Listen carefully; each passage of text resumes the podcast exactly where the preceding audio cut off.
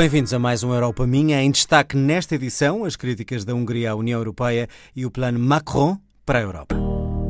Europa Minha. Mon Europe. Moja Europa. As relações entre a Hungria e as instituições europeias estão cada vez mais complicadas. O governo de Viktor Orbán lançou uma campanha contra a imagem do presidente da Comissão Europeia. Agora é a vez do maior grupo político conservador europeu, o PPE, ameaçar com uma eventual expulsão do partido do primeiro-ministro da Hungria. Rebeca Abcacis. Em cada esquina do centro de Budapeste, lá está, um cartaz de fundo azul com as caras sorridentes de Jean-Claude Juncker, presidente da Comissão Europeia, e do bilionário investidor húngaro-americano Jorge Soros. Você também tem direito a saber o que está Bruxelas a preparar, dizem as letras em encarnado. Soros e Juncker, ao defenderem as migrações, estão a ameaçar a segurança na Hungria. A mensagem é do governo de Viktor Orban. A campanha foi paga com dinheiro dos contribuintes e a polémica estalou, de imediato, em Bruxelas. Margarita Chinas, porta-voz da Comissão Europeia, anunciou desde logo que vai haver reação à campanha de propaganda do governo húngaro. Sempre que estas campanhas tenham como alvo o nosso presidente, o nosso vice-presidente Franz Timmermans ou quaisquer outros membros ou funcionários da nossa instituição, nós vamos defender o nosso trabalho e responder com força equivalente às mentiras e à retórica enganadora. E as críticas ouviram-se também de alguns dos tradicionais apoiantes do primeiro-ministro húngaro. Em Berlim, reagiu a chanceler alemã. Só posso dizer que neste momento Jean-Claude Juncker tem a minha total solidariedade e também queremos deixar isso bem claro nas conversações com o governo húngaro. O partido do primeiro-ministro húngaro arrisca-se agora a ser expulso do Partido Popular Europeu, o grupo político de centro-direita no Parlamento Europeu, como explica o eurodeputado Paulo Rangel, vice-presidente do PPE. A distância do Fidesz relativamente a valores essenciais, eh, não é? como a autonomia da sociedade civil, como a liberdade de imprensa, como a independência judicial, e por outro lado aos valores europeístas do PPE é tal que não faz sentido mantê-lo dentro do PPE. As relações entre o Fidesz e os restantes membros do PPE têm vindo a degradar-se nos últimos anos. O maior partido conservador húngaro assume posições nacionalistas, eurocéticas e anti-imigração. No âmbito de uma conferência organizada pela Associação de Jornalistas Europeus, o Clube Grande Europe, o Parlamento Europeu e a RTP em Paris, e em entrevista exclusiva ao Europa Minha, a Ministra de Estado responsável pelas relações com a União Europeia, Judith Varga, é clara sobre a posição anti-imigrantes da Hungria. A nossa política é pôr fim à imigração ilegal. Não queremos que a Hungria se transforme num país de migrantes nem o continente. É por isso nossa decisão de defender as fronteiras externas de Schengen, para controlar quem entra na área de Schengen e focamos-nos na dimensão externa. Há uma pressão política para que a Hungria abdique da sua política migratória e essa é a única coisa de que não vamos abdicar. Segundo o Centro Europeu para a Liberdade de Imprensa e dos Média, a maioria dos órgãos de comunicação social húngaros são controlados pelo Estado. Questionada sobre o tema, Judith Varga nega. É um disparate e devíamos ter tratamento igual ao dos outros Estados-membros. Se vier à Hungria e souber ler em húngaro, pode ver que 80% da imprensa online é muito crítica, portanto, há liberdade de imprensa.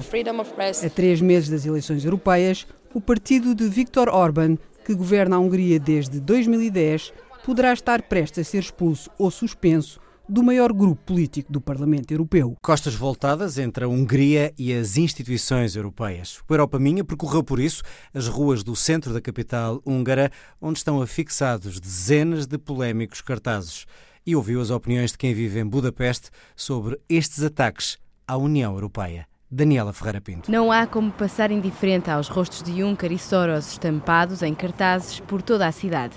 Vêm acompanhados de críticas do governo húngaro. Infelizmente, reparei, sim, é nojento porque está muito longe da verdade. E parece-me bastante controverso que recebamos o dinheiro da União Europeia e afixemos cartazes como estes pela cidade, pagos com o nosso dinheiro. Uns metros à frente, outro cartaz, outra reação. To be honest, in my opinion, now Hungarians don't, don't take these billboards para ser honesta, na minha opinião, os húngaros não levam estes cartazes assim muito a sério, como aconteceria, por exemplo, há um ano. Estamos um pouco fartos destas campanhas, especialmente as pessoas que vivem em Budapeste. As pessoas aqui veem estes cartazes e sabem que não é verdade. As pessoas agora acreditam menos nestas campanhas do que antes. Soros e Juncker estão a promover a imigração na Hungria. Põem em risco a segurança do país. É o que pode ler-se nas dezenas de cartazes por toda a cidade. Mas há quem duvide. It's a bullshit. É uma treta. Não temos de ter medo dos migrantes, porque essas pessoas que vêm de fora não querem vir para aqui. A Hungria não é o destino, é apenas país de passagem. O destino dessas pessoas é a Alemanha e os países escandinavos. O governo húngaro rejeita as regras europeias e a cultura europeia, mas não se importa de receber o dinheiro que Bruxelas nos dá. O plano inicial era substituir o rosto de Juncker pelo de Franz Timmermans, vice-presidente da Comissão. Afinal, perante o azedar de relações com Bruxelas e, sobretudo, depois da ameaça de expulsão do PPE, o partido de Viktor Orban já anunciou a retirada dos cartazes e o início de uma nova campanha sobre políticas pró-natalidade do governo da Hungria. Minha Europa. Europa minha. Minha Europa. Na contagem decrescente para as eleições europeias, o presidente francês apresentou o seu plano para o renascimento da Europa. Entre várias iniciativas, propõe criar uma agência europeia para proteger as democracias, especialistas para manter as eleições a salvo das manipulações e acabar também com o financiamento de partidos europeus por potências estrangeiras. Um plano publicado em 24 línguas e em todos os países da União Europeia. A reportagem é da correspondente da Antena 1, Rosário Salgueiro. Para retomar o controle do destino da Europa, há pouco mais de dois meses das eleições para o Parlamento Europeu, o presidente francês enumera uma série de propostas concretas para reforçar a liberdade, a segurança e o desenvolvimento do bloco de 28 nações. Não temos outra escolha senão unir as nossas forças, se não queremos depender no futuro das informações veiculadas pelos Estados Unidos, pela China e pela Rússia. Em matéria de segurança, por exemplo, Emmanuel Macron quer uma agência de proteção da democracia, um grupo de sábios que impeça a possível manipulação de campanhas eleitorais e de resultados. Reforça ainda a exigência de proibição total de financiamento dos partidos políticos europeus por parte de potências externas. Há notícias de que o Partido Nacionalista Italiano de Salvini vai receber ajuda financeira de um banco russo para as europeias. Em tom de resposta, o Presidente do Conselho Europeu pede aos países como França que impeçam já esse investimento externo dos partidos. Não podemos esperar pelo renascimento da Europa. O renascimento da Europa tem de começar agora. A Comissão Europeia agradeceu ao Presidente de França as ideias para o debate europeu. O porta-voz da Comissão, Margarite Chinas, colocou um ponto de ordem nas propostas. O reforço da Guarda Costeira, a polícia fronteiriça para controlar as nossas fronteiras externas, é uma proposta nossa. O reforço da Agência Europeia de Asilo também. A criação de um Conselho Europeu para a Inovação já tinha sido decidida no âmbito do programa Horizonte 2020, com um orçamento de 2,7 mil milhões de euros para o período 2018-2020.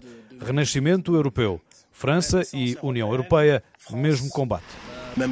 Entre avanços e recuos políticos, os eleitores da União Europeia vão votar para o Parlamento dia 26 de maio. Siga-nos, como sempre, nas redes sociais em RTP Europa. O programa Europa Minha tem o apoio do Parlamento Europeu, apresentação de João de Lino Faria. Esperamos por si, como sempre, na próxima semana. Até lá, fique com a Antena 1.